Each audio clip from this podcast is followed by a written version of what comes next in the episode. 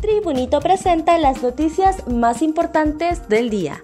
A continuación, le brindamos las noticias más relevantes de este jueves 3 de febrero del 2022. Titular de DPI interpone renuncia a su cargo. El titular de la Dirección Policial de Investigaciones, DPI, comisionado general Ronmel Armando Martínez Torres, anunció su renuncia al cargo mediante una carta pública enviada a sus subalternos y otras personas. El oficial manifestó que llegó el momento de dar paso a renovadas fuerzas para dar sostenibilidad y mejora de la arquitectura institucional. En la misiva, Martínez Torres indica que Luego del reciente cumplimiento del quinto año en el cargo de director de la DPI, honroso nombramiento que recibí por gracia de Dios y la confianza dispensada por mis superiores, ha llegado el momento de cerrar un ciclo y dar paso a renovadas fuerzas para dar sostenibilidad y mejora a la arquitectura institucional hasta ahora construida. Subsidio a la energía para los hondureños que consumen menos de 150 kilovatios al mes.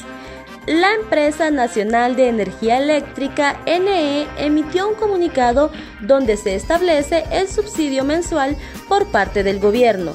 Lo anterior con el fin de que los hondureños que utilizan menos de 150 kilovatios al mes tengan energía completamente gratuita a partir del mes de febrero.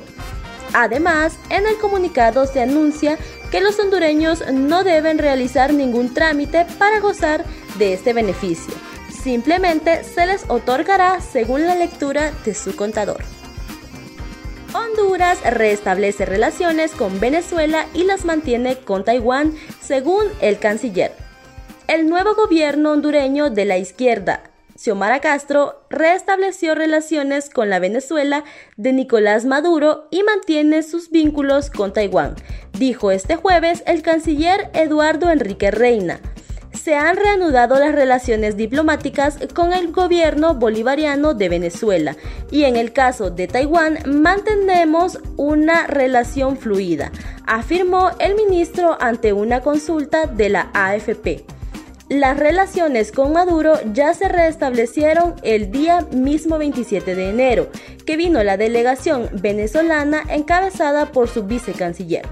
Recibimos las copias de estilo de la acreditación de su embajadora que estará ingresando al país próximamente, agregó el pasado 27 de enero, horas después de la toma de posesión de Castro en Tegucigalpa, una delegación del gobierno de Maduro, integrada por el vicecanciller Rander Peña, recuperó la embajada que estuvo en poder de los representantes del líder opositor venezolano Juan Guaidó desde el 2019.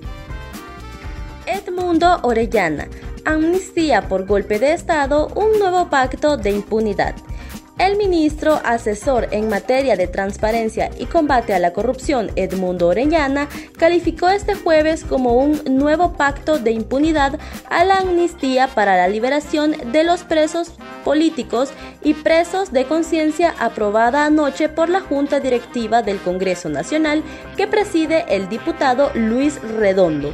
Un nuevo pacto de impunidad, escribió Orellana en su red social de Twitter Cabe mencionar que según lo aprobado por los legisladores, la ley para la reconstrucción del Estado constitucional contempla que para que los hechos no se repitan, se establece condena al golpe de Estado de 2019 y apoyo a las víctimas.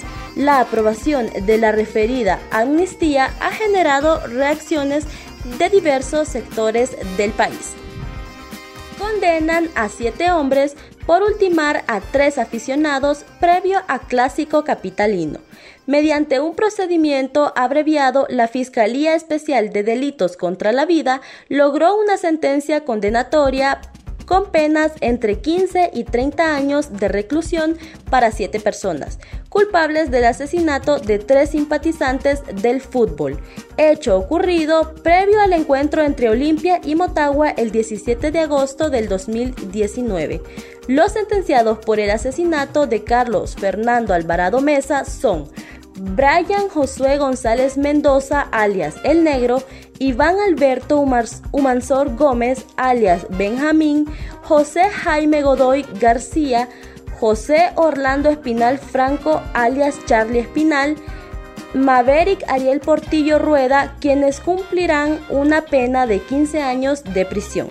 Misma pena se le impuso a Denis Alejandro de la O. Hernández, alias Pangola, por el asesinato de David Antonio Cepeda, mientras tanto Fabricio Alejandro Landa Verde Urbina, alias Arroz, le dictaron una pena de 30 años de reclusión por el asesinato de David Antonio Cepeda Zúñiga y Belis Antonio Baquedano Méndez.